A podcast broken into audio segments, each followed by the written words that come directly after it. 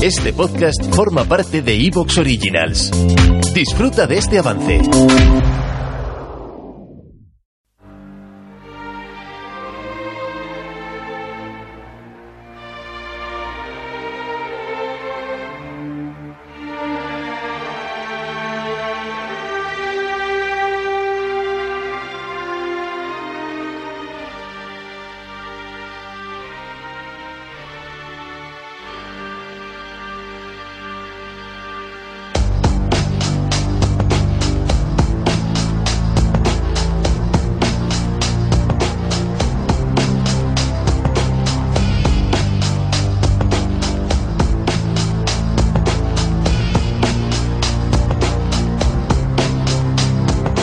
Muy buenas tardes, amigas y amigos oyentes de Colectivo Burbuja. Os doy la bienvenida a un nuevo programa de Economía Directa.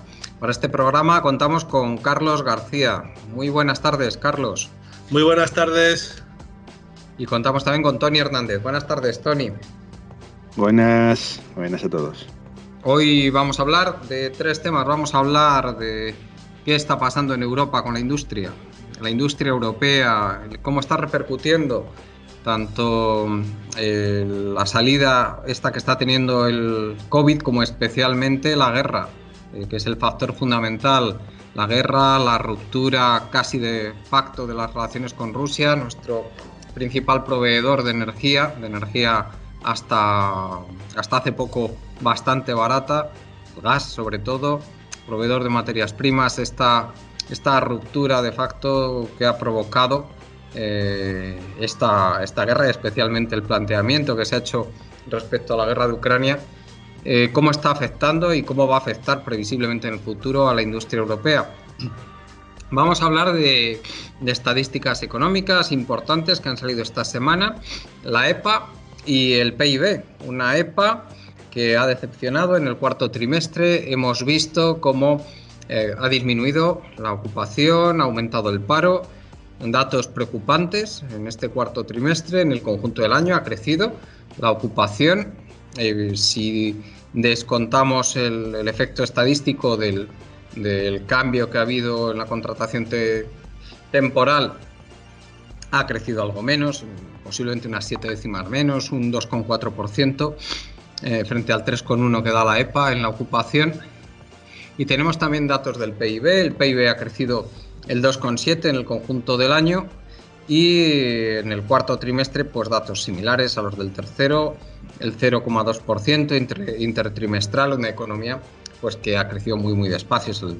El, el, segundo semestre del año pues hemos visto como la tasa de crecimiento no ha llegado al 1% una vez anualizada, es decir, la economía virtualmente estancada. Y por último hablaremos de un vídeo que publicó Mónica García de Más Madrid, eh, en que hablaba de la cumbre de Davos, unas declaraciones que, pues, que han gustado a sus incondicionales, pero que han disgustado y mucho, y yo creo que a los tres que estamos aquí en este debate nos han disgustado mucho por cómo hablaba de, de estos eh, supermillonarios, esta gente de la superélite que estaba en la cumbre de Davos como si de repente hubieran visto la luz y se hubieran convertido en benefactores de la humanidad, cosa que, ponemos evidentemente muy en duda. Empezamos, empezamos con el primer tema. Eh, y a mí me gustaría que nos hablaras, Carlos, de tú que estás en Alemania, cómo se ve eh, desde Alemania, el principal motor industrial de Europa, cómo se ve la situación. Adelante. Bueno, pues la situación se ve cada vez, yo creo que desde una fractura más profunda. Y me atrevería a decir que afortunadamente, ¿no?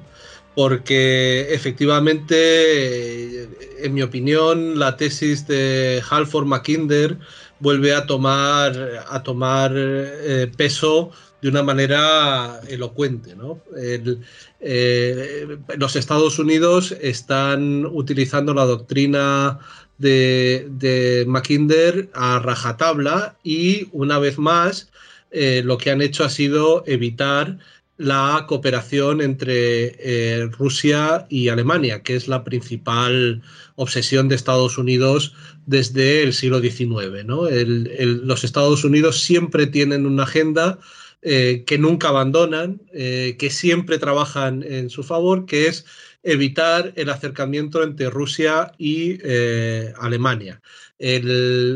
la, cooperación ruso-alemana, la, tecnología alemana y las materias primas rusas son una amenaza para el mundo unipolar que quiere establecer Estados Unidos. Y eh, yo creo que eh, lo que estamos presenciando es precisamente eh, en la defensa de esa doctrina por parte de Estados Unidos a rajatabla. Ahora mismo estamos en una situación en la que no solo han volado las, los gasoductos Nord Stream, tal y como ha declarado hace pocos días el jefe del Nord Stream, ¿eh? el jefe del Nord Stream alemán, eh, exoneró de toda culpa a eh, Rusia y dijo que había sido un miembro de la OTAN bueno, miembro de la OTAN, que por supuesto es Gran Bretaña, con la ayuda de Estados Unidos. ¿no? Y eh, no solamente los, los, um, eh, los cónsules de Estados Unidos y de Gran Bretaña no han sido llamados al orden ni, a una reunión con Scholz, sino que además Scholz se ha visto obligado a mandar eh, tanques alemanes a, a Ucrania. a Ucrania.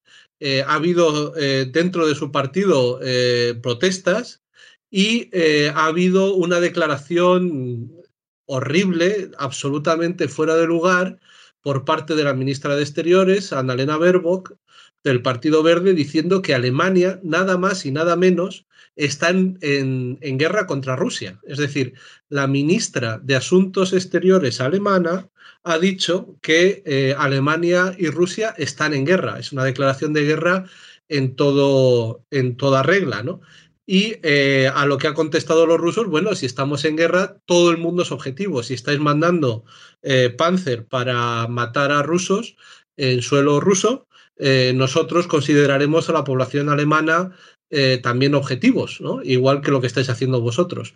Esto nos acerca a una situación de guerra total en la que está claro que eh, Rusia eh, está luchando contra toda la OTAN y que, eh, bueno, en Rusia no puede perder esta guerra, tal y como ha dicho su gobierno, y nos acerca, por tanto, a un escenario nuclear. Un escenario nuclear donde Alemania pueda simplemente desaparecer del mapa.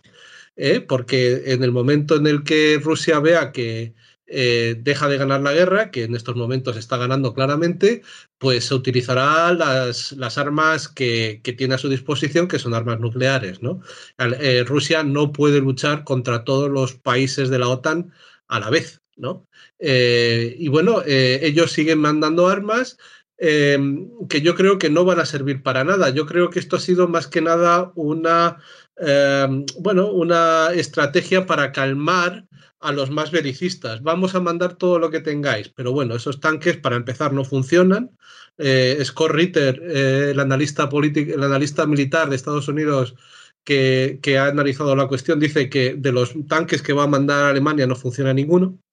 Eh, no, tienen, no tienen gasolina tampoco para, para, mantenerlos y que además tardarán meses en poder utilizarlos. ¿no?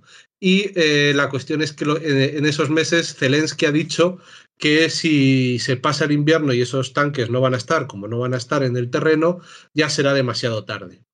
Eh, la situación es, por tanto, de máxima gravedad. el, gobierno alemán ha vuelto a, a, ceder ante las presiones de Estados Unidos.